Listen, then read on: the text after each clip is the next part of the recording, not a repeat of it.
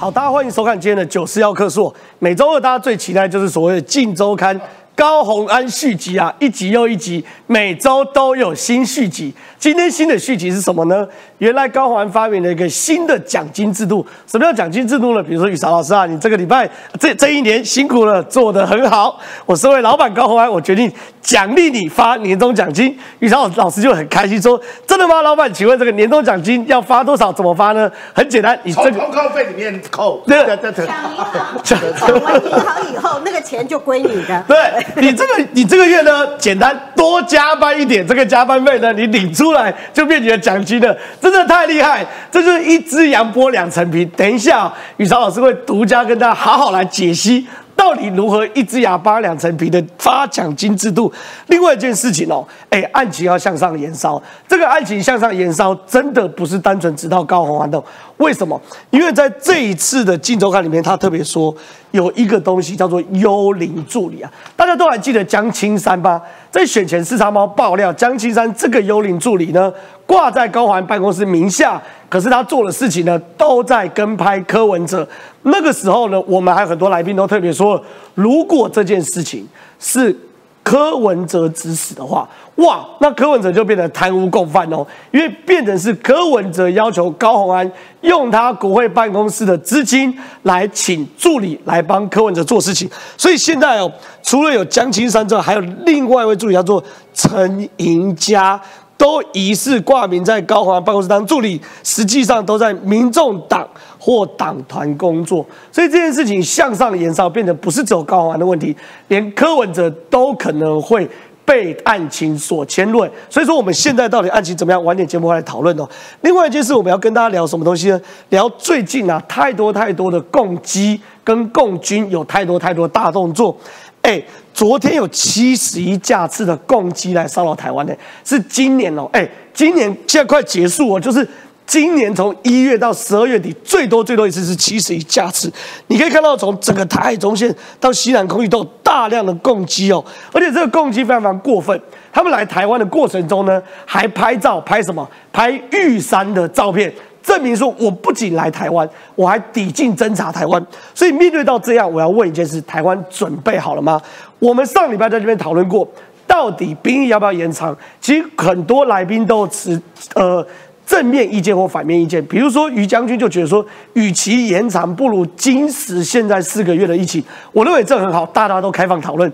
但是现在有一个定定案了，我们国防兵力结构调整，未来哦可能会延长到一年。但是有个好处，你当兵的时候再也不会苦哈哈了，薪资达两万元。所以里面的到底有多大的变革？晚点任俊哥也会来跟大家解释哦。最后，最后我们都知道，现在中国的疫情哦是无限的上升啊。大家要知道，武汉肺炎这个病毒。对于老人家压力是最大的，老人家就是所谓的高危险群。现在中国现在传出了大量大量的北大的教授、清华的教授，那些都是国宝，那些都是院士往生啊，接连不断的往生，甚至连习近平的母亲都被传往生。逼得要官方出来辟谣，到底中国内部的疫情发生什么事了？晚点节目也也会跟大家讨论哦。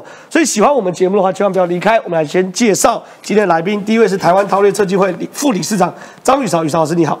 哎，参讲成晃哥 好，好好好，大家午安。再来是这个时事评论员康仁俊仁俊哥你好，大家好。再来是我们资深媒体人林玉慧玉慧姐你好，大家好。再来是这个文山志玲裴姐王思琪思琪姐你好，大家好。来，我们请玉老老师到前面，因为这件事情其实很有趣哦。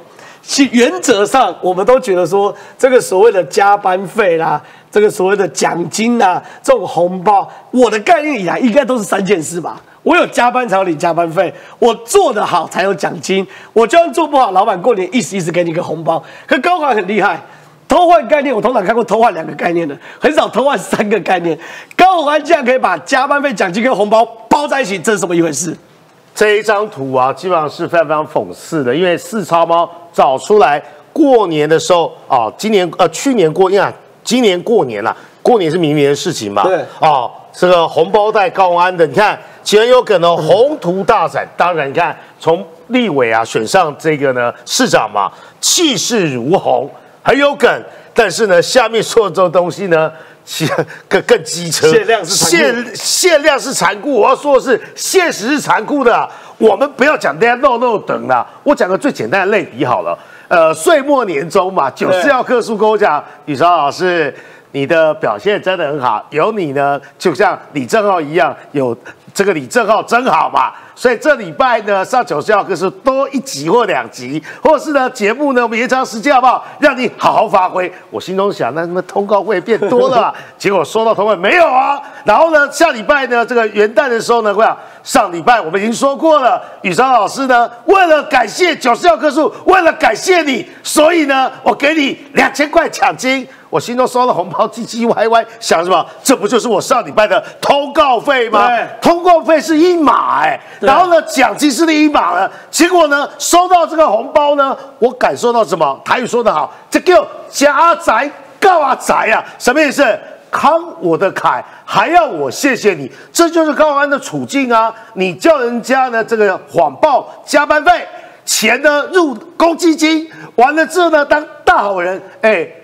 加班费是这个每个人的血汗钱，有报才有，而且呢根本没有报加班嘛。第二个入宫金鸡，它的大水库，然后呢由高安呢来支配，最后呢装的一副大好人。哎，各各位，这个包给助理的红包，我只问，如果是呢从高安的自己的薪水支出，那么这个是个好老板嘛？对等于是多的嘛。可是高安包给助理的红包，钱是哪里来的？诶高安会解释啊，那个公积金本来就是我支配的那你。是助理自己包给自己。我们先看一下案情，你看助理向专案小组供称，高环今年在农历年前受益行政主任要求部分助理福报加班费，充当过年红包，向立院福报加班费入账助理户头之后，还要扣除实际加班以及高要给该助理过年奖金后，剩下差额以现金交出来给那个时候主任黄林慧。再多退少补的方式统一分给每个助理。你知道这个状况是什么吗？九四要客诉叫你说，雨霞老师啊，你年关要到了，你多上一些通告。没错原本两个小时变十个小时，这八个小时的通告费呢，逼你缴出来，然后分给我们四个人当红包，啊那你这不给衰吗？对，但是我解释高安的心态嘛，对因为他觉得公积金是我的啊，对所以我从我的公积金包给大家，我错了吗？我错了吗？我是好老板哎、可是呢，这是高安的逻辑，但是如果从助理啊来想。哎，助理大概有些助理不知道那个是公积金，或是呢这个报上去的，所以当下有人讲说，高世上只有委员好，可是呢拆穿的时候，这根本就是慷他人慨嘛。但是助理啊，有些人偷偷暗算暗爽，反正我也没有加班呐、对对不对？啊，那那拿多拿两千块，这个呢委员英明啊，这就是高安的心态，慷别人的慨，或是呢根本是拿别人的人头呢报来的加班费呢当成是犒赏员工，有可可以这么做吗？可是还有一件事情啊，你看哦，检察官，因为我们是很担心哦，因为高环都说我们大家是在同一条船上，同一条船上，我怕助理就真的以为是同一条船上，新房突破了，检察官摊开薪资转账户破新房。助理全盘供出诈领真相，细节等一下雨潮老师讲。可是我跟大家补充一件事哦，这个新闻写的很精彩。他说啊，检察官在拿这东西给很多助理的时候，助理是紧张到一直抠手指的，然后非常焦虑不安的。这当然你没有开过庭，你被检察官也黑加，你一定会全盘托出。所以到底发生什么事情？我们都看过那部电影嘛，哦，那个赌博片嘛，最后那一幕呢，你知道为什么我知道他说他偷鸡吗？在刚才呢，三分钟之内，他交错脚啊，来回十多次，这就是他紧张的表现嘛。在测访之同时呢，除了测测心跳、脉搏跟呼吸反应之外呢，其实测谎者会观察他是不是有一些下意识的动作。对那这个周刊报出来的，告诉大家呢，其实助有些助理还是心存侥幸，想说呢，你应该掌握的没这么多吧。但是呢，当检察官把所有的资料，包含薪资账户摊在你面前的时候，这些开始吞口水、十指交叉，对或是呢，表表情呢晃神，支支吾吾，这什么意思呢？这个告诉大家心中话就是呢，原来你知道了这么多，我被抓包了，或是呢，我等一下呢讲错话的话呢，伪证串供跟呢。污点证人就在一线之间，其实现在他污点证人可能都来不及了，因为检方掌握的比你们要说的还多嘛。对这是告诉你要不要认罪嘛。是所以呢，这些资料你看，为什么大家认为是嫡系的，像吴达伟 Z 九啦，或是陈信前助理等等啊，或是谢宁啊，他们心生恐惧，扛不住啦，因为很简单嘛，你想要帮老板说话，对不对？或是你们可能有一套说辞，是不是？可是呢，极有可能不攻自破，因为我掌握的东西呢，比你想象的还要多，交叉比对嘛，或是说呢，从呢林冠年那里的啦，或是呢我自己呢去收到的证据，看你怎么说，跟姑且不论，还有小兔的这个账本呢。好，除了这个之外呢，周刊呢今天红包是一题，心生恐惧是一题，虎乱可能被抓包是一题，另外一题是什么？澳门说有两个人啊，基本上疑似人头助理嘛，一个是 Z 九嘛，对因为他也是一样上交五万块，但是因退款是零嘛，也就是呢，她可能跟呢她男朋友一样，是呃李中庭一样是人头嘛，对这一码归一码，李中庭的那个部分呢是上线所谓的政党回馈金啦，那这样的部分是什么？党库通国库嘛。第一个，之前大家知道那个江上呃江青山嘛，对就是那个摄影师嘛。第二个是吴达伟嘛。第三个是什么？多了一个人叫哎，你看有名有有有名有字的陈赢，家之前没有听过这个名字吧？没听过完全没有听到嘛，对不对？陈赢家疑似挂名在高办当助理，实际上他却是在民众党跟党团工作。看到这个新闻会错的不是高永安呐、会错的是谁？这不是张义善所说的以党领政吗？第一错的是啊柯文哲柯文哲。第二错的是啊，民众党另外几个不分区的委员。如果高昂有做这样的事，那我就要问你们有没有做这样的事？所以专案小组一并清查高办类似的手法是否涉及贪污。晃哥说一件恶心啊！虽然刚才把主持人啊张讲晃哥，横向是什么？横向延烧的是啊，民众党的党团，对啊还有呢，民众党的不分区，垂直向上延伸是什么？柯文哲，不要担心，你卸任之后呢，没有人讨论你，从这个地方大家就会去追柯文哲，这到底跟你有没有关系啦？是非常谢谢宇超老师，我想问一下十七姐哦，哎，这个案情真的向上延烧。对其实，在两三个礼拜有江青山的时候，我们大家都讲过，这个江青山如果是柯文哲指使的话，哇，那柯文哲完蛋，果然向上延烧嘛。你看哦，很多助理被问到，因为你怎么证明这个人有没有在这个办公室？我问同事最清楚嘛，对不对？对雨山老师有没有跟李兆同台？有啊，雨山老师每次都跟我同台啊。那谁谁谁有没有同台？没有啊，有就有，没有就没有。哎，你看这些事，一度一头雾水，一副不认识江青山跟陈赢家两人的模样。更有人说他们没有在办公室，我不知道他们在我们办公室挂职位。哎，案情真的向上延烧。因为办公室其实立委办公室就那么小，就短、小小的几平而已。谁有在跟你一起上班，谁没有跟你一起上班，这个这个其实是一翻两瞪眼、清清楚楚的事情。对，他没有什么地方组跟国会组，他只有国会组。对，而且呢，对他没有地方服务处啦，所对啊以你全部的人、全部的助理，照理说应该都是在国会办公室上班的。那这个事情，其实我们之前就一直在提醒说啊，这件事情可能会有横向的发展，或者是往上的发展。横向的包括了其他的委员委员不分区立委，向上的就是跟党部有关，跟党主席有没有关？但是因为党主席其实也多次表达说，哦，那个要问秘书长，早就已经切割，哦，那个是秘书长处理的，我怎么会管那么细的事情？好，所以他看起来主席大概也知道事情大条，所以他早早的。切出了一个防火墙，但是这个防火墙牢不牢靠，火会不会蔓延突破这个防火墙，就要看看这些秘书长到时候会是怎么样的一个说辞。那横向的部分就是说，现在看起来那个江青山熊熊摄影官，他是个追星族，每天都追着 追着这个这个党主席跑。那你追着党主席跑的追星行程，为什么会在你任在你这个呃工作的当中有五个月的时间？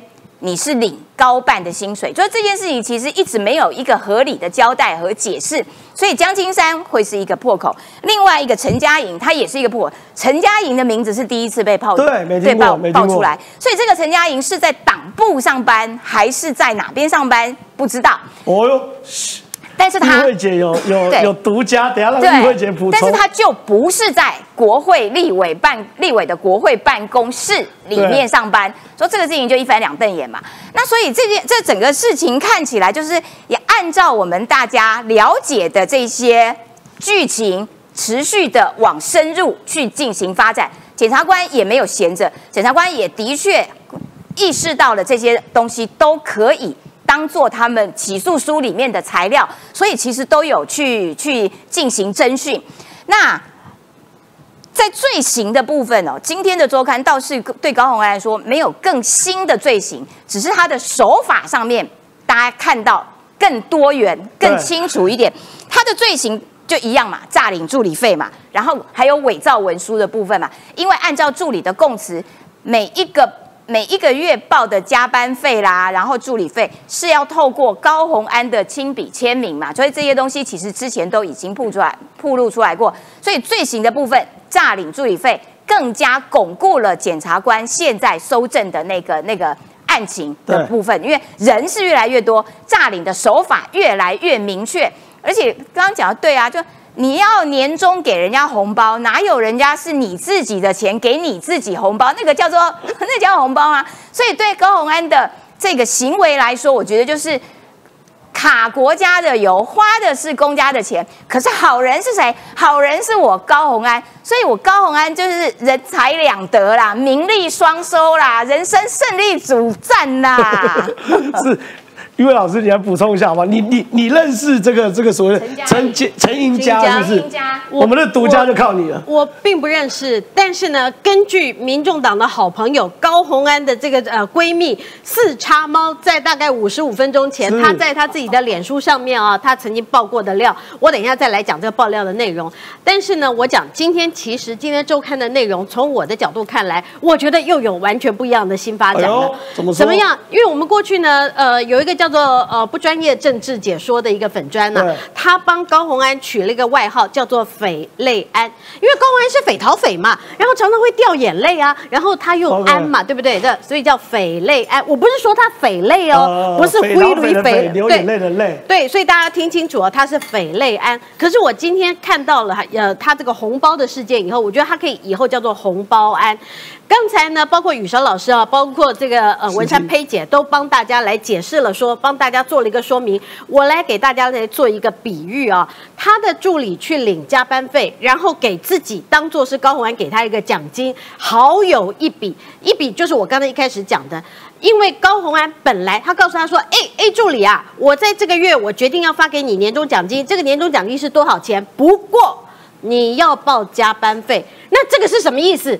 就是助理本来是在无知的一个情况、不知情的一个情况之下，他拿到这笔可能疑似是这个呃，在大水库里面、在公积金里面的钱作为加班费，他是在不知情的状况之下拿到了这笔，这个本来应该是国家的钱，那所以他变成呃是共犯。可是现在他等于是被高红安的直接指使要求你来报加班费，所以他就变成共犯。对，这边有写。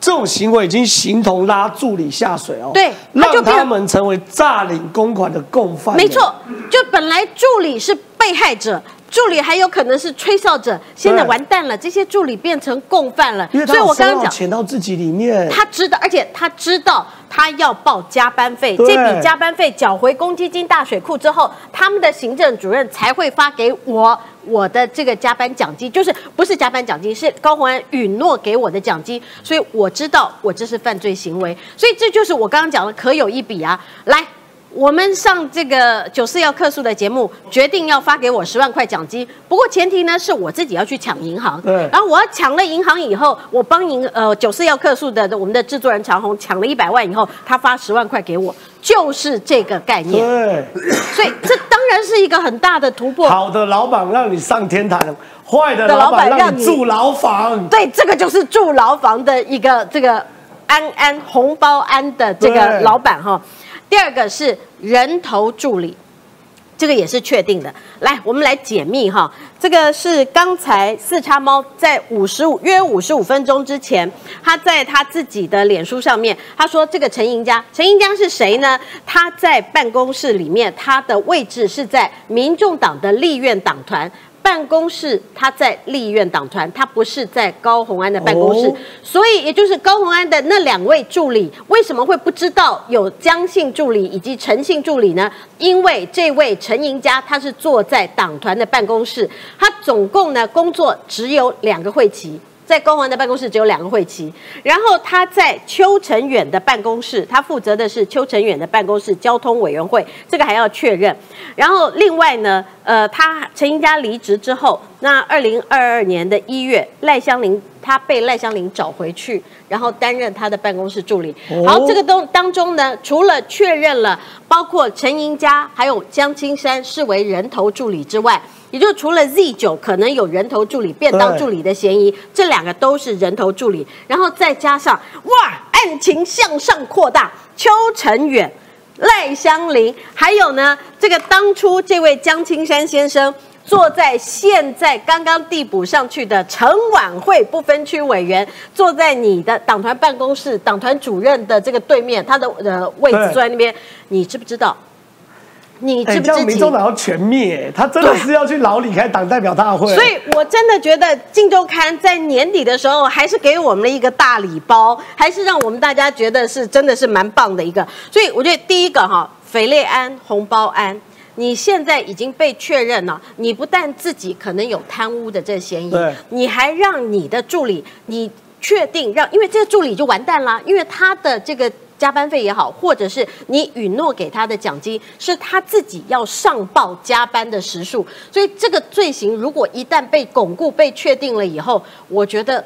高红安以及这些助理是真的是难逃法网，然后再加上这两另外两位，包括江金山，也就是熊熊阿北，这是非常清楚的。他拿的是国家立法院给的钱，做的是台北市政府市长的随行摄影助理的事情。这个还不是做民众党党团的事哦，他做的是台北市政府。我曾经讲过，我们台北市是穷成这个样子吗？我们台北市是贪成这个样子吗？是有必要去贪立法院的一个助理费来帮台北市的市长拍照吗？这些都是最正确招。斐类安，土城早安。不要这么开心，不要这么开心。我想问一下我们忍一下 我们要我们要沉着，要稳定。好，问一下冷静哥，冷静哥状况是这样子的，因为其实我们一路在追这个案子哦，其实坦白讲，大家在政治那么久，哪些红线不能踩？哪些红线踩了会完蛋？大家其实都有心里有底，所以高环其实踩这个红线哦，我认为其实在法律上很难过关。嗯可是高环现在想说什么东西？他要查大密保，要检讨工程发包跟验收。他说上任后要锁定新竹棒球场、关埔国小跟儿童医院土地变更等三大案，但是不会先定调工程有弊案，等查到类似的弊案，也会交由检调司法，而非由市府认定。我认为啊，你看对不对？高环现在一方面我在司法这边要强硬起来，要跟民进党去做对抗；另外一方面，你怎么解读高环在上任的时候说要对记者撤告？是不是另外一种橄榄枝，告诉民进党说，哎、你不要搞我搞那么凶哦，我也这边是有大密码要查的哦。那如果大家坐下来谈，我也会像记者一样，我也可以撤告，是这种味道在吗？我我必须讲哦，我觉得你刚刚讲的这一段，我个人只有两个字啊，就叫做低级啊。低级？哎，我不，我先跟大家讲啊，宇桥老师没有做错什么事哦，他也都很棒哦。但是我跟你讲，我要查他。什么鬼啊！你这种说法就已经先路人于罪了嘛？你先行诉一个，就说，哎，我没有说你怎么样，但是呢，哎哎哎哎哎然后我就去查。我我跟你讲啊，就是他现在讲的这些东西哦，其实现在新竹市政府很多的公务人员，其实都是在他的手下。对他还没有上任之前，就先喊出一个大密保。我跟你讲，全世界最大的密保就在他的办公室啦，不止有大密保，还有大红包嘞。这边对啊，就是你红包安你自己的东西都没有讲清楚，你也都不讲，然后现在先转一个说，哎、我我没有讲你什么，但是我告诉你，我要先查你。他被柯文哲带坏了。那你想想看哦，这一些公务人员，现在他是不是每个人人心惶惶？说哇，我的天哪，我的市长还没上任，先先用有色的眼镜、眼有色的眼光来看着我，好像怀疑我做的事情都是有这样。你觉得这些人有心在这个工作上吗？没有，你就不应该说嘛，你什么证据都没有啊。所以你看哦，他就先画了一个饼，跟人家讲说，哇跟你讲啦，这里米干是炒的啦。对，啊，然后再来说，哎，没有，我没有说你啊，你可以吃。笑啊！你这样讲就是谁要再吃下去？所以我就讲，其实你你看哦，他都一直讲说不可以什么未审先判啊，不可以入人于罪。那你这个东西不是比他更可怕吗？那你怎么看高环自己个人的案子？我跟你讲，这就厉害了，你知道吗？我们以前都看到有一些老板，我以前待过这个有些公司怎么样？你知道？哪个老板说出来？不是不是不是，我我讲我我现在讲的这个你一定有遇过啦。比如说有遇到什么事情，那公司就想说哦，我们发起一日的乐捐，把一日的薪水捐出来。那捐出来之后用谁的名义？用公司的名义，所以拿出去。怎么像 BNT 有人买疫苗一样的？结果你知道吗？哎，他就报所得税，他就扣什么的，就是扣公司。然后呢，拿到了感谢状是谁的？公司老板的名字啊。最后是钱谁出的？是每一个员工捐出自己的薪水。对啊，这个不讲实话嘛，就是扛他人之慨嘛，然后行自己这个这个感觉上好像是做了一个大善人跟大善心嘛。那这种东西，我不要讲说法律能不能接受，先问大家，你这个坎你过不过得去嘛？对我来讲，我就是过不去这个坎嘛。啊，因为要捐也是我自己捐啊，所以你会发现到，哎，他每一个东西，我真的讲的什么叫做发红包？掏给本昂包的意思是，老板觉得说啊，你员工很像。老实讲啊，你发一块也是红包啦，发二十块、五十块、一百万也是红包，那就是老板觉得我怎么认定这个员工嘛？对。那他现在做的这件事情，我觉得比较糟的是什么？你知道吗？因为当他的员工知道说啊，原来我的薪水是必须要这样来的时候，我就问员工先陷入一个挣扎：我要不要领？就是我今天如果我做了，我就有钱领啊；我如果没做，我就摆明告诉你我没钱领的时候，我觉得对员工来讲，那是一个很痛苦的挣扎。好，那还其实还有个问题哦，那我补充一件事情哦。你要想想看，刚我已经解释过高难心态了嘛？这东西本来是要我拿去洗头的，这东西要去买什么？呃，那个双眼皮贴呢。我今天不买了，发给大家，我是好人，他是这种想法。反正钱是我在做支配的，今天呢多分一点钱给别人，我是好老板呐。不是，所以你那 C G 是不是写错了？送这上面应该写重点摆在改善发红包流程，改善发红包流程啊，以及验收标准。那我要去问了俊哥，就说其实郭台铭在整个高环案中角色其实是很耐人寻味的，在选前要拍广告。用合成的，然后呢，这个这个这要写脸书，要推荐高鸿安，没有直指高安三个字。就职典礼的时候，人没有到，影片没有到，贺总没有到，送了一盆花，花上面写“心力除弊展新貌”，我觉得是跟这个跟这有呼应的。是。零到六岁是抚养，这老老老郭一直想要做的事情。你怎么看高环跟郭台铭的互动？真的，你怎么知道花真的是高红安？呃，对不起，郭台铭送的。他他这边郭台铭金额，哎，我也从公积金里面出，太坏了吧？创办人要送一盆花，公积金出，可能是太坏了吧？可能是同名同姓之类的。不是我，但我必须讲哦，就说第一个啦，就心力除弊这四个字，老实讲，现在对高红安来讲，我真的不知道是在是在。包他扁他还是在偷臭他，你知道吗？偷臭他。因为现在其实大家就觉得，就是说你心力除弊的这些心力怎么样，我不知道。但是我最少知道，就是说高安每一份薪水他都有赚到。你说除弊是除高因为发出去的钱看起来都是助理自己的钱嘛，就是名称都很好听，但都助理自己的。那你说除弊的这件事，我都讲嘛。全世界现在全台湾最想知道大密宝，其实是高安办公室那个钱怎么运用 啊？他都一直都不讲，每次都只有讲说这个叫做诶侦查不公开。对。然后的很好奇说什么诶诶怎么怎么侦查。事情人家都知道，我都在讲哦，就侦查不公开，在我们这个法务部里面哦，其实还真的定有一个执行办法。可是你这案子我也觉得太公开了，里面有讲，就是针对社会关心的重大案件，其实要适度的公开。这里面其实真的有个法官是这样的啦。那那个重点是回到这一个哦，就是说，我觉得高，我觉得郭台铭这件事情，大家先不要骂他，为什么？你知道？他其实摆明告诉高鸿安，哎，你现在要用我的政策，你自己想清楚，为什么零到六岁要市抚养啊？哦，不是国家养，哎，不是不会不一样的，可是郭台铭养哦。郭台铭当时提出零到六岁国家养的时候，被多少人质疑啊？是国家那个裁员你要从哪里来？我就很现实嘛。如果你今天要讲财政纪律的话，我跟你讲这件事情很重要。所以现在郭台铭讲说零到六岁市抚养，现在市长是谁？高安，高鸿安嘛。那就是零到六岁鸿安养。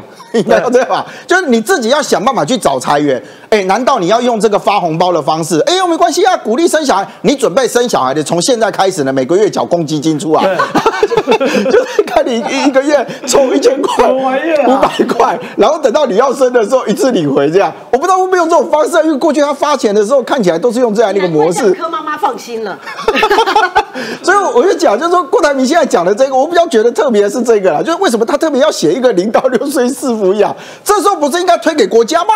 应该是国家政策，国家要发钱。他正摆明跟高鸿安讲说，哎，起码是列代价，要有财政纪律哦哎，要有财政纪律哦，哎，今天不要乱转钱哦。但我真的必须讲哦，新竹市有议员。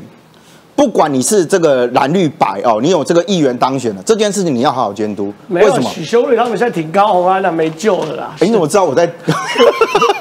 但这个我讲实话嘛，就说这个东西其实才是真正大家在乎的。高安在自己的小办公室里面的财政纪律，我想大家心里都有个数。对。但是现在你到市府里面去，不好意思哦，市府不是你的小办公室哦，这么严肃哦。这是整个的公务的体系全部在这里面。哎，你的助理是你个人，你讲说哦，我立我立委有权去决定他的薪资高低或者什么。公务人员不是这样哦，公务人员他是受国家所聘用哦，对，他是为新竹市府服务，不是为高鸿安个人服务哦。对。所以如果你今天在这个财政纪律的这件事情上面，你要延续你过去的标准，那我只只能讲，那个大密保真的会从你的办公室移转到你的新竹市市长办公室里面去啊。是非常谢谢任俊哥，但任俊哥你还是要再出来，因为你今天连续两题都是你，因为我们刚刚讨论完高，我会从你的加班费里面扣除。因为重要是这样，因为我们最近他当然讨论一个很大的议题，就是说高红安之外，另外一个议题就是我们的兵役延长的问题啊。是这个兵役延长问题，等一下晚点你来讲。可是你不可能莫名其妙延长，你一定是有有需要才延长嘛。你看到现在中国对于台湾的入侵哦，越来越不加掩饰。以前一架两架攻击到台，我们都当大事。现在七十一架，而且你还说现在老共哦，为了打台湾。还做 VR 式的穿戴式的这个斩首演习，这个图其实有点特别哦，因为这是十二月二十五号的时候，圣诞节。对，然后我们所公布就是共计有七十一架字哦，这是这个侵扰台湾。但我刚刚讲说这个图有点比较特别的地方，是因为这个第一个是台海的中线哦。对。那过去我们看到的景象比较像是这样，也就是它今天过了中线之后，在同一个地方它就折返点回去了。但是这个地方你会看到它比较深入进去了。那其实为什么在这个地方会有折返点？你知道吗？是因为我们的空军。基本上在这里一定会设置拦截，也就这边已经是遇到了之后，它其实就被迫要折返。但这个架次你会看到，它其实很近啊，所以它一定不是单一时间同时发生的。对，也就它其实分多次，然后多这个多架次、多机制的方式。对，是。所以这个会是我认为，其实对我们来讲会是一个比较大的考验哦。就我们不要每次只看图，然后就就觉得说啊，这个是一个威胁。那你今天再回来看的时候，你会发现到事实上它进入到我的 ADIE 之后，在这个地方里面，其实基本上我们的空军都已经到这里来来进行这个驱离了哦，所以你看它其实步步的进逼，那看起来它的重点大概都是在这个这一附近的这个海域哦。那我认为它如果从它这个所凸显出来看的话，它应该是在做的是整体的编队的这样的一个状况。那尤其你看它这一次里面哦，包含到这个所谓的反潜机啊，尤其是你刚刚特别提到像彩虹四或者是无侦机，对对对，那这个其实看起来它是在做一个整体的这个兵力上面的演算跟这个运作。所以你看到其实白白宫方面就在讲，就是说。美国其实呢对这件事也感到担忧，为什么你知道？因为如果我今天是所谓的有人机哦，它基本上我们在雷达上面锁定是比较好锁定的。对，无人机太小了。对，无人机要么就是第一个小，第二个它如果低飞，或者是它其实规避掉你的雷达。我比较担忧的是，它会不会找到我们所谓的空防的死角？对，那我找到空防死角完了之后呢，等到我真的在抓抓到它，然后呢，而且它如果是同一时间。多梯次的这样的一个一个进行，我就讲是当同一时间哦。对。那我们的整体的空防的能力是不是有办法一次去进行阻挠？所以你可以看得到，说美国其实哦，他就讲就是说，如果现在呢，你做这个攻击不断的用这个方式来洗扰的时候，可能会造成误判的风险。误判的风险的意思是什么？你知道吗？也就是很有可能会擦枪走火，而导致到呢双方这个真的就直接发生这个冲突啊。对，好，除了这种高层次的飞机战，他们现在对于巷战也在模拟。以前。中国在模拟台湾巷战的时候，我们大家都记忆深刻。他会盖一个总统府，嗯，连号字标志全部都一样。可是太麻烦了嘛。他有时候除了总统府之外，可能要打电视台啊，对不对？就是太太多有的没有。他他有时候也是要活活捉张雨韶啊，对不对？也是有这种目标。那抓到石板我抓到石板那华氏，那华氏。所以我的意思是。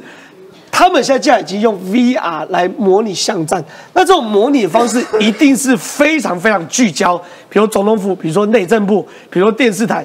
或者是警察局等等的特定目标。这个应该是这样讲啊，就是说两个层次是不一样的东西哦。比如说他在朱日和基地的时候建大这个大的这个模型，甚至是做画这个所谓的机场的平面图，或者是港口的平面图，那个是给什么？你知道，是给他卫星征兆或者他空军在进行轰炸的时候所使用的。哦模拟的对，所以它是一个大型的。那这个其实就是我们现在比较大家比较关心，就是说我如果实质进入到这个所谓的面对面的陆地作战的时候，我如何增加单兵在这个所谓的这个接触的时候，地形的熟悉度我的我的实质的这个应战的能力。对所以这个其实就是到了什么，你知道，就是我们讲到了地面战了。那通常战争会到地面战的时候，就都是在最后阶段。对那这一次你可以看到欧亚时报其实他们取得这个影像跟这个照片的时候，他们认为说呢，解放军正在借由所谓的 VR 的部分，也就用虚拟实境，所以你看到这边每一个人都戴哎，着这个所谓 VR 的眼镜。他所有资讯都可以输入到这 VR 里面。是是是比如说，即便总统府现在刚装潢完新格局，只要我拿到征兆照片，我就可以输入进去。对，那因为他其实当时取得这个照片的，他没有拿到他这个头盔里面所显示的这个影像，所以他没有办法去揣测，就是说，那他到底在模拟的是哪一种？但是我就讲哦，就说其实以 VR 来说，它有个好处是什么？你知道，因为它戴上 VR。我可以在第一个小空间里面，对因为我只要做动作，基本上我的人就前进，但我人不用真的走，对对对所以它这个用这个 VR 里面，它可以缩短它训练的空间，对但是呢，它可以创造出无限模拟的可能性高。那如果他今天里面所带的这个，我就讲实话，这个如果是郑浩家的这个这个平面图的话，那很小。哎，那就代表什么？你知道吗？代表他们其实在资讯的部分已经取得了。对所以他如果是模拟说，像你刚刚你提到说他是模拟总统府里面，那他总要拿到总统府里面的格局吧？那就代表什么？他的资讯跟情收的能力基本上已经在拓展了。所以不是一个大的目标，是用一个小的目标进来。好，那我们现在当然了，中国现在对我们来说是非常非常步步紧逼，所以说我们一定要有所反制。我们国军啊，说兵力结构有三大亮点，包含呢要有明显的主战部队、守备部队、民防系统、后备系统四大区块，要明确防卫任务，这是第一个。第二个，要导入美军等最新模组化训练，不可以让你当一年兵从油漆变油漆工，从扫地变扫地工啊，不可以这样。然后呢，要给薪。我记得我那时候当兵的时候，一万块，八千多一万块，很苦啊。所以以后有两万块，那这样当兵好像还可以哦，对不对那？现在以为你是下士是不是？就是普通兵啊，就最菜的、最烂的啊。好 喂，我们回来看这一次哦，因为三点半之后应该会开记者会来强调，就是这一次国防兵力的整个架构的调整哦。对那先讲一个这个所谓的第一大的亮点哦，它为什么要这样区分？你知道，基本上主战守备民防跟后备最大的差别是，它在区分自愿役跟义务役未来要担负的责任。对也就是如果就义务役来讲呢，基本上不会是在主战部队里面，大概会比较倾向在所谓的守备民防跟后备系统里面。那这个后备基本上它就会搭载到什么？你知道？所以你看哦、这是一二三四啊对，从第一线、第二线、第三线到后面的我们整个的预备部队，嗯其实这个是从这个方式来分的。那以义务役来讲，基本上不会在主战部自愿役队里面。主战是义务役守备是你退休的 OB 就是民防跟后备。是，那这个其实就包含到说，我们现在整体的兵力进来之后，因为我们过去还有一个东西叫做替代役嘛，对那替代役就也都不在这里面了 啊，所以我们接下来将会观察，就是说你这些兵员如何在作为一个调整的时候，把它纳入到这里。那其实以这个防民防体系统来讲，我们其实现在也有后备动员、后备动员的这样的一个相相关的一个一个方式，这是第一个哦。第二个就是说导入所谓的最新的模组化训练的方式，不要再油漆扫地了。这个其实也包含到什么，你知道？就包含到就是我们现在跟美方其实买了一些的这个武器。那这个武器里面除了有这个所谓的大型，像大家看到飞机啊、F 十六 V 这些，其实还有一些所谓单兵西行的武器。但我真的必须讲啊，比如说我们以前在炮兵部队的时候，其实你说我们这个这个阿兵哥进来，那时候还是两年兵，像我在海军陆战队对六十六师六五六你是海军陆，战队六六的哦，你那什么脸？你要确定的欸。吐起来，吐 tailing。好，那我我就讲，就是说，其实以前大家如果到当兵的时候，你会发现，像以炮兵部队来说，哦，你每年能够打到这个所谓实弹发射的机会，真的非常哎，少。他说实弹射击是全一起，就是我当一年兵哦，不低于八百发，就是说至少八百发了。这个是以步枪兵来算正常来说大概都几发？那以现在来说，我我们现在在在一般的阶段里面哦，就是从你没有拿到枪，然后你又开始啊，叫熟悉射击嘛，然后你又必须要成为一个合格的射手。大概老实讲不多啦，大概你实弹射击能够一个五六 五六波次就了不起了。哦也就是说我们成为就一两百发了不起。我我们成为一个合格的射手的概念哦，以前我真的必须说，以前的标准是什么？你知道？嗯你就知道怎么样就拉保开保险险、关保险，怎么样拉枪机，然后呢，怎么样扣扳机，然后会清枪，基本上就叫做合格。为什么会用枪？但是你打的准不准，这就是两件事情嘛。不要射到隔壁就好。那现在看，还经常会打到隔壁的隔壁的靶，打到隔壁的人就麻烦了。那所以你可以看得到，就是现在他希望，就是说你最少在步枪兵的部分，我让你能够有更多的射击嘛。对。那更多的射击，其实老实讲，他真正的问题就是不是在你当兵的这一段啊。其实你当兵退了之后，比如说你今天如果是固定回去射一下，那个我其实觉得是比较 比较重要。阿伯利基嘛怕八百，锦尼怕八百发后啊，啊，结果你退伍十年，十年之后那八百发等于是零发，没有任何的意义了啊。那我刚刚提到就是说，过去我们在实弹的部分，老实讲确实比较少。也就是说，我以炮兵来作为这个例子的话，顶多你在下基地的时候有机会跳跳炮操完了之后，一直到演习的时候才会开始有这个所谓的火炮校正跟桂林的射击的一个训练。但是通常打完了之后就没有了。所以一个阿兵哥可能他在服役的期间里面，正式会操作到这些火炮武器的机会，有时候真的很难。那你根本就要讲四个月，四个月是完全碰不到的。所以他现在是希望让你能够怎样？你知道，你最少对你所分配到的武器，你是步枪兵，你对步枪要了解嘛？对。那你如果是反枪反反装甲哦，你是拿这个什么托斯飞弹的或者什么的，你最少要打过。我认为这要合理，合理。不然的话，我的我怎么出去跟你讲说，哦，我在部队是拿 托高，高，拿托斯飞弹，而不是我打托斯飞弹。我讲这两个差很多。那第三个是他在这个两万真的有感呢，两万有感，这个就真的差很多。两万感觉可以当很。我认为他这个往上拉抬哈，比如说你现在是六千、七千这样子哦啊，你拉到两万块，其实对于一般人来讲，其实我我真的必须讲，不是说拿钱去买它啦，而是说最少让他觉得不会跟社会脱节太久。因为过去很多人就觉得说啊，扫地是一件事情啊，但我好像这这几个月里面，连零用钱打清扣、七清扣，我可能那个每个礼拜放假坐车回来都不够。对，那我觉得这是很现实的问题了啊。那你这个里面义务役大幅调整完了之后，那对于自愿役的部分，你要不要再重新再作为思考？是这个，我其实觉得就很重要了啦。那其中它的里面有个重要是要导入美式的作战方式，美式训练方式到底是怎样的？这个当然，如果我们现在跟美国来比的话，美国的可能他在整个的这个军队的这个训练当中，跟我们是比较不一样。但问题是，先强调一件事，美国是采用募兵制。哎，其实他每次学前两周还是学立正左右，不，这是最基本的啦，这是最基本的。而且我我老实讲哦，你每次看那个电影有没有看那个士官长，大概脸都贴到你的嘴巴，你鼻子。咒骂你，对，就开始大骂这样。但我们就讲，就是这个其实对于单兵来讲，就是个人基本的训练啊。对。那因为美国是以所谓的自愿意为主哦。对。他是以自愿意为主来讲，我们以前对我们这种自愿意的人来说，就是你自己被走的细后的对吧？你自己心里要有一个认知嘛，所以你就是要来背抄了，不爽你就离开这样子。所以他的训练当然会比较严格。是。那我认为把同样的标准如果放到义务役里面去的时候，那义务役他可能自己心里面也要想清楚。对你也要想清楚。就你今天，如果我今天用薪资的部分说啊，我今天因为提高薪资，增加你愿意，其实老实讲啊，也没有愿意或不愿意啊，你就是被征来的吧？就被征来的时候，那你看到这里面的严这个训练的部分啊，就比如说你如果在这个，比如说哦，他有这个分这个时候黄白蓝啊这些阶红红白蓝这些阶段，那这些阶段的概念是怎么样？你只要没过就回去，对，没过就回去。就回到上一个阶段，所以你看他白阶段的时候，他基本上就是你如果没过，就把你送回到前面去，那表示你前面没有完整。对对对。那我觉得这个其实还包含到什么？你知道，其实我们一直在要求所谓的这个义务役的士官兵的时候，我认为其实如果你今天要这样做，你的自愿意的士官兵，你也要同等的要求，要更精实。对对，你也要同等的要求。因为我们过去在新训的单位很多就是啊，今天正好来当兵，我觉得你长得也蛮帅的，那看起来体体的体格还不错，那你可能。完了之后结训完之后你就变成下士，对。那他到底对于这个所谓的个人的这个所谓的不管是领导统一或者他的体能的部分，他是不是足以担待一个领导士官？对，我觉得这个就有差别。所以你可以看到他还分，就比如说他初阶的训练完了之后，还有所谓的高阶的这个训练。对。那这个高阶训练就是让你到部队里面去的时候，真正的发挥你真的你在这个职务里面应该要有的这个技能。对。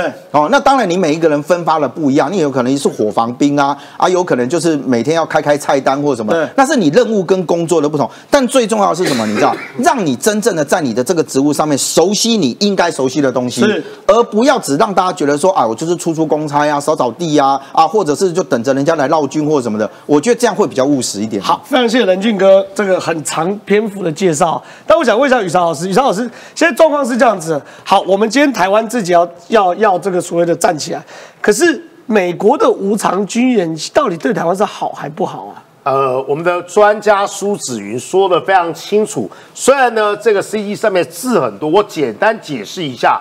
之前美国说了要给台湾军援分两个部分吧，对。一个是呢无偿的军援，对。简单来讲呢，就是给你钱啦、看你怎么用。第二个部分是呢，类似像租借法案的概念，租借武器。对，简单来讲呢，有点像是我们国防的第三预备金呐、对。如果呢第一预备金、第二预备金不够的时候呢，你可以跟美国每年二十亿，可是呢。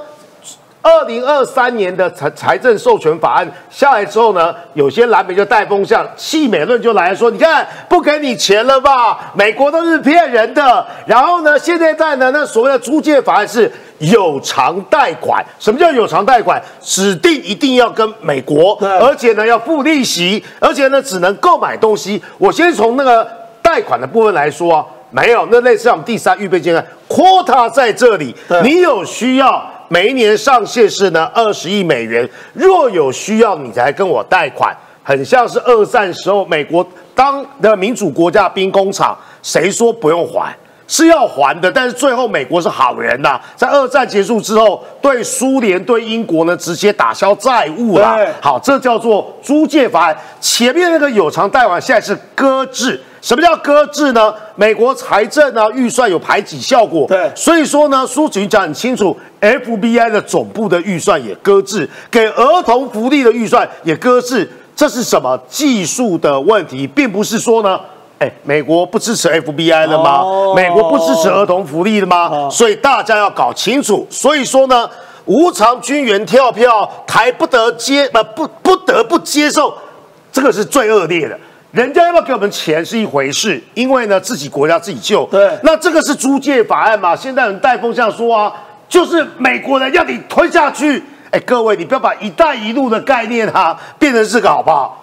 美国没有他，我跟你讲过，他给你一年的 quota 最多是这样子，有需要你去跟他贷款。对如果紧急需要动用的时候，你去跟他贷款。没有所谓的呃条件说一定要买他的，或是拿什么东西来换的。若是这样的概念呢，是老共的一带一路这样的解释就比较清楚了。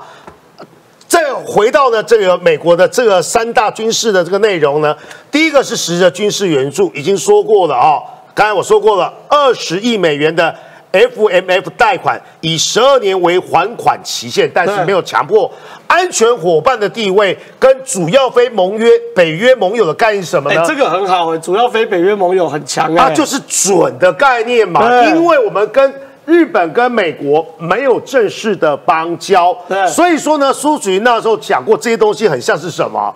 我觉得类比很好，疫情算过，这很像是啊，台北之间国防的免疫桥接啊。哦当然，我们那已经说过这样的概念了嘛，因为没有正式的关系，但是呢，阶段性过渡时期怎么做，这些都是弹性的做法。因为啦，拜登讲过一句话，那么呢，国务院呢、跟国会就要沟通。各位，拜登讲过什么话？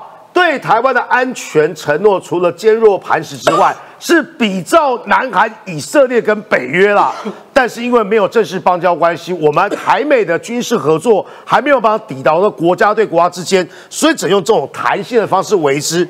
最后呢，这个东西很重要。外交政策研究院告诉大家说呢，台美之间现在做的对话，你看呼应我刚才说没有正式邦交，所以说呢，就是二轨对话。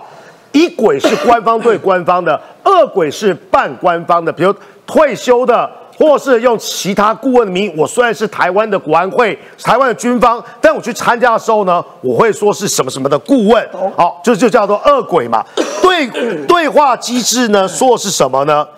呃，因为呢，美国有大有些落差嘛。对美国跟北约国家希望台湾发展豪猪战略跟不对称作战。对但是呢，像任俊这种呢，真正是军人出大身，认为主义。我们要有炮 啊，我们有 M 1 A 2啊，我们有 A H 六十四啊，我们怎么只能靠无人机呢？或是靠呢网军呢？或靠骇客呢？这东西是并行不悖，要有正规军，基本上呢也要有看不到的这个战力嘛。但是怎么去做战略的沟通，现在正在做。所以最后我说的的关键是什么？日本大家分进合击。美国作为最大民主国家兵工厂，日本要作为第一岛链呃最重要的国家，那台湾呢如何跟日本跟美国做对接？将来有更多的一点五轨。你看，二轨基本上好像隔靴搔痒，对一轨基本上有现实的困难。如果能够像呢，我们的国安会去美国开会，开这种小型的二加二，然后呢，把这种机制呢变成更多边的话呢，对台湾跟呢民主国家之间的军事合作是有帮助的啦。是非常谢谢雨韶老师哦。那接下来问我可以来补充一是题，因为哈，同样这个问题，我们还必须要了解的是，国内我们现在面临的是资讯战、认知战。那所以，我们今天下午看到蔡英文总统大概三点半，他会公布哈，呃，我们对于疫情延长以后，未来我们所有啊面对一年疫情，你可能会有什么疫疫期啦哈，你会有什么样的一些改变？其实我觉得两万块就万事 OK。对，而且我觉得还有很重要一点啊，因为我我我我自己啊，我们家的侄子啊，那他就他选择的就是我、到底我什么时候要当兵？对对因为当兵的时间如果不确定，甚至于说现在我知道，因为疫情的关系，很多人要当兵，必须等待的时间很长对，变成他的生活会受到影响。所以如果说连我什么时候可以当兵，这个都可以明确的规定的话，那我觉得这个对于年轻人来讲，绝对会有很大很大的一个帮助。但我现在要讲的是认知作战的部分呢，注意看。一定会有很多人在这个时间呢，会开始不停的来灌输说，第一点。这个呢，一定是台湾在美国的要求之下，所以我们必须要把疫情延长啦。那这个一定是哈，在美帝的霸权之下，台湾呢只能够听命办事，所以台湾的年轻人很可怜呐、都是因为符合美国的利益，这是第一点的认知作战。但等等。逗号，我要告诉各位，今天是美国叫我们延长疫情。如果说没有一个中国在旁边，动不动就要来恐吓我们的话，如果没有在圣诞节的当天，中国用七十一架次的这个飞机来恫吓台湾的话，我们有需要要延长疫情吗？没。不会叫你延长。没错美国也不希望。所以逻辑的第一点，现在谁告诉你说这是因为美国的要求，因为屈服于美帝之下，那这是符合美国的利益，所以台湾才要延长疫情，这个就是认知作战。第二点哈，然后有人告诉你说，哦，兵凶战危等等哈，这个注意看。有一个女人很狠，那个女人叫二翠，她今天果然就用了兵凶战危习哈。近平对，兵凶战危，哎，大家想哦，我们台湾是爱好和平的，没事我怎么需要打仗呢？今天兵凶战危，真正要台湾的役男要延长一年兵期的，这是中国的解放军。中国的解放军自己的役，他的这个役期是多长啊？他役期是两年呢，不要忘记，他两年还要去这个呃青康藏高原，对不对？去跟印度拿狼牙棒拿齐眉棍跟狼牙棒跟印度的军军队对干呢对，那个是中国解放军呢，所以兵凶战危这一阵子谁跟你讲的那个人绝对是哈这个资讯战。第三点哈，现在有人会跟你讲啊，青年上战场啊，票投民进党就青年上战场。我还是要再回到刚才最上层的逻辑，台湾是爱好和平的国家，今天如果没事的话，我们台湾何必？我们要延长疫情呢？我们为什么要这个呃让年轻人要要去当兵呢？就是因为中国今天如果中国不要恐吓我们，中国不要解放军动不动就飞那么多架飞机的架次来恐吓我们的话，我们大家都爱好和平。今天不爱好和平的是中国，不是台湾。是非常谢谢小芳姐的补充。我想问一下石琪姐，当然的是老共哦有空在圣诞节给我们七十一架次的飞机绕台，可实际上它内部问题一大堆。哎，你看哦。因为这次疫情哦，现在整个中国都非常多人染疫哦，非常多人染疫的过程中，高危险群一定是老先生、老先生、老太太是什么东西呢？现在北大、清华有非常多的院士都传出来，你看这几天又有五位老师去世了，今年到此为止，北大有九十八岁老师逝世，清华大学更夸张，这都是清华大学官网哦。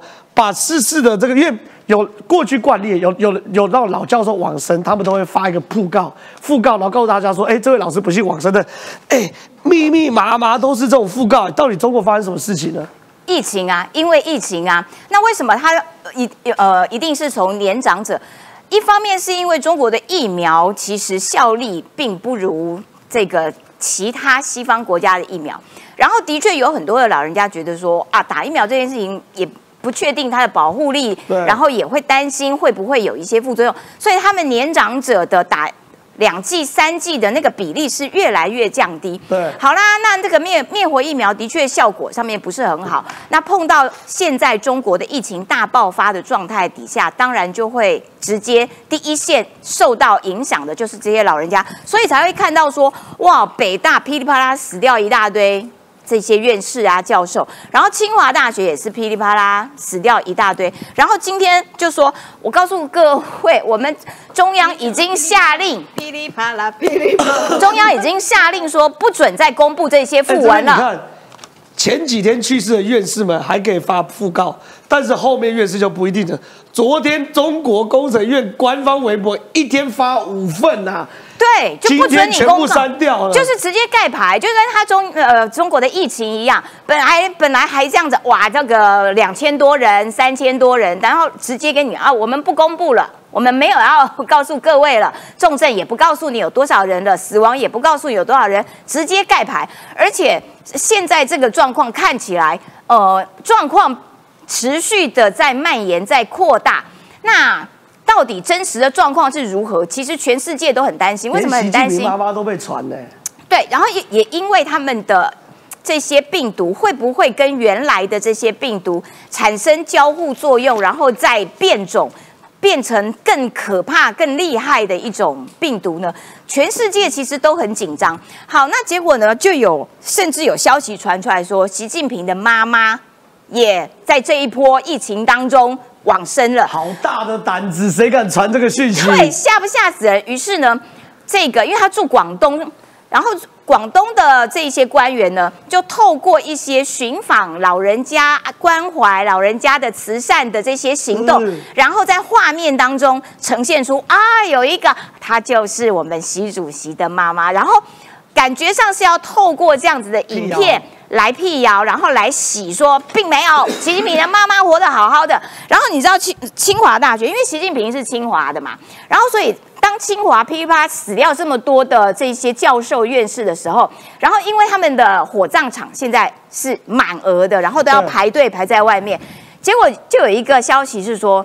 清华大学的这些可以先插队啊，直接先火化。为什么？因为习近平是清华的，哦然后要对这个清华大学校友比较比较比较有一些优待啦，所以你要火化的时候不用排在外面边等待。然后呢，中国的网民就非常不高兴，说：“那小学的要不要？小学的校友要不要也来？初中的校友要不要也来？我们都提前嘛，就可以插队啊，哪有这么不公平的事情？所以其实透过这一场疫情，中国自己内部的那个状况，其实现在我我我无法预期接下来会怎样，因为它是直接啪散开的，它在短时间之内就呈现了其他国家在两三年之内慢慢控制的那那个那个状况，所以它是一个月之内啪直接升起来，而且现在中国已经发布一月八号，我们全部解封，我们没有要给你这个这个。核核酸也不用一月八号就全部解封。今天已经几号？二十七号了，我的天呐！你现在内部火化的都还在排队当中，然后你直接说哦，一月八号我们什么都不管了，然后大家就很担心，就是其他国家都很担心说。